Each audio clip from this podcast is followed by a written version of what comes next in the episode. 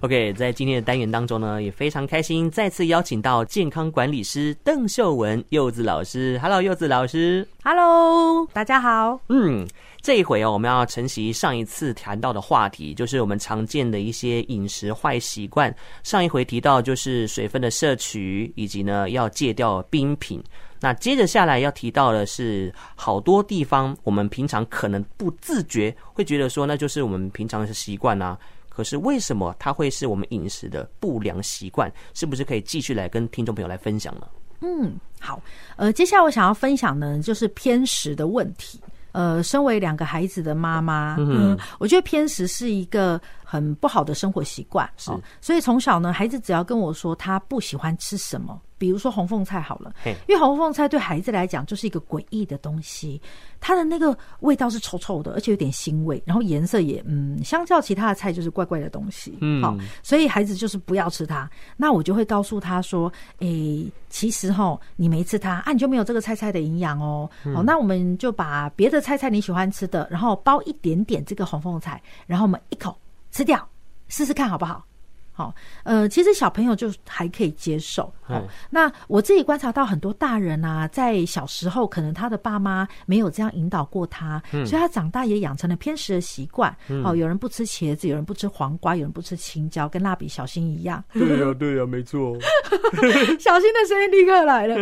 对，我发现有些学员是这样，那我也鼓励。呃，小时候你妈妈不曾这样对待过你，长大其实你可以这样试试看练习。好，就是呃不。喜欢的菜还是可以少量的吃，然后用喜欢的菜或是一些味道比较重的菜，先试着呃包裹住它，或是混在一起吃，混搭。对对，先做练习，先做练习。呃，因为上帝创造这么多种的呃食物，它其实有它的用意，哦，就是呃打开心胸去接受多元的食物，呃，享受这个世界丰盛的美好。是，我觉得这个是一个练习可以做到的事情。哇，老师真的好健康哦！所以老师的这个食物食材当中，真的就没有说哪一项不吃，对不对？嗯。我基本上还蛮喜欢尝试我没试过的食物哦，我勇气可嘉哎！我去一个新的国家的时候，我就会赶快去逛它的市场，然后看看什么是我没看过、没吃过的，我就把它买回来吃看看。真的觉得，呃，在这样的过程当中，我们更能体会不同地方的文化。嗯，嘿，对啊，这个世界这么的丰盛，我为什么不去试试看呢？嗯嗯，就算不喜欢，我也试过了，我还能够说出，哎，它的呃特点在哪边？我觉得这就是。人生嘛，就是体验，呃，所以我很允许自己去做很多的体验，嗯，呃，所以看到偏食的人，我就会觉得，呃，因为他很容易第一句话就是说我不喜欢这个。或者是我不吃这个，呃，其实当我们在说不怎样的时候，我们在散发的是负面的信念，是。啊，我们就很难吸引更多呃开心美好的事情来嘛，嗯，呃，所以哎，我试着吃一点看看，好哦，我呃就是那个味道我不很习惯，所以给我一点点就好，嗯，好，呃，就至少不要是完全的不。打开一点的可能性去做尝试，其实呃偏食也代表心态当中的某些呃偏颇的这个执着，是，哦，所以呃这是第一个从饮食的部分呃我想要分享的。嗯，我们从饮食习惯当中呢，能够做到兼容并蓄、海纳百川，其实呢就是健康的一个其中一步哦。嗯，那除了偏食之外，还有吗？还有，我们呃中国人啊，很常见面第一句话会问人家“呷饱没”，吃饱没？对，吃饱没？哎，所以其实很多人啊，呃，表达爱的方式就是鼓励别人吃饱。嗯，好，所以有一种饿是妈妈觉得你饿，对，阿妈觉得你冷，对，好，所以我们吃饭吃一次，可能我们觉得 OK 了，好，然后我们就停下来。嗯、可是妈妈可能会说，哦。这样子你好像没有吃饱，你晚一点可能会饿诶，再吃这个，再吃那一个，好、哦，那所以呃，很多人就会从小就会养成吃到饱的习惯，嗯，甚至家族的聚会、庆祝活动也会约去吃到饱的餐厅，嗯，因为没有让家人吃饱，没有让客人吃饱，是一个很失礼的行为，在我们的文化当中，对。对，所以呃，在饮食上就会出现这个问题，就是一个吃。饱才可以停止的观念，嗯，好，那事实上，在中国传统的养生都会建议吃饭要吃七分饱，对，呃，而不是全力以赴的吃到饱，嗯，所以这边我想要提醒大家，呃，如果全家人一起用餐呢，呃，一家四口其实就是四道菜。嗯嗯。嗯，那这样没吃完还有还有人负责，对，哦，就不会说哦，呃，会剩下更多的分量。然后另外呢，我们也不要让心爱的家人变成馊水桶，嗯哼，对吗？很重要。准备太多真的会吃不完，那所以一定要有一个人变馊水桶。好，那为什么要让家人受害呢？呃，与其准备的呃就是稍微少一点，我们每个人都吃到七分饱，嗯、那其实是大家都变更健康，而且没有人变成收水桶。好，我们从真正的相爱，就就相爱就好了，我们不要有相害的行为。真的还有押韵哦。对对对，嗯嗯。那关于这个吃饱跟吃不饱，还有八分饱，是不是有分时段呢？如果说中餐跟晚餐都要吃一样饱的话，啊、呃，老师您建议说中餐跟晚餐的比例要怎么调配？好，呃，我会比较建议啊，早餐呢要吃得好。因为那个是我们睡了一天之后啊，呃，身体一起来一醒来吸收率最高的时段，嗯嗯，呃，所以早餐要吃得好。那午餐呢？因为下午还有很长的工作时间，所以午餐要吃得饱。哦，晚餐要吃得少。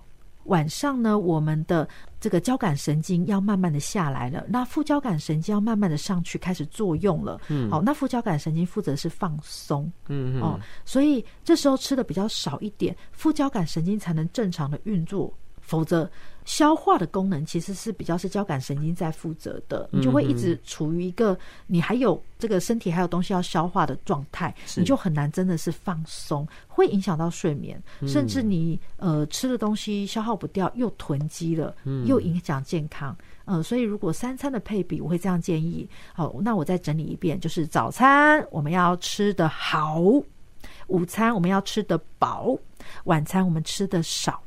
这样就是妙字，对，没错。所以饮食的妙字法就是刚刚柚子老师所提到的这几个关键字眼哦。对，呃，含糖饮料啊，呃，是一个在减肥上很大很大的问题。嗯，因为它含的糖啊，其实有超过我们的想象。嗯，呃，比如说珍珠奶茶，其实那个珍珠都是蜜制过的。哦，哦，我不晓得大家有没有试着。吃过，嗯，因为其实超市也有卖那个还没煮好的珍珠，是你买回来自己煮看看，嗯，其实真的很难吃。它是一煮好，你要泡在糖水里面，嗯，啊，它才会变成跟外面卖的一样好吃，嗯，所以它里面已经是泡过糖水的。那再来珍珠奶茶的奶茶也是有糖的，嗯嗯，所以你就一下子喝下了很多很多的糖。哦，那事实上很多的呃味道啊，像呃咸的味道，我们身体需要钠，好，所以咸的味道是维持健康所需要的一个味道。嗯，好，那苦的味道其实有一些营养，像苦瓜就有一些植化素是这个苦的味道带来的。是，但是甜的味道，特别是这个糖，不是必须的。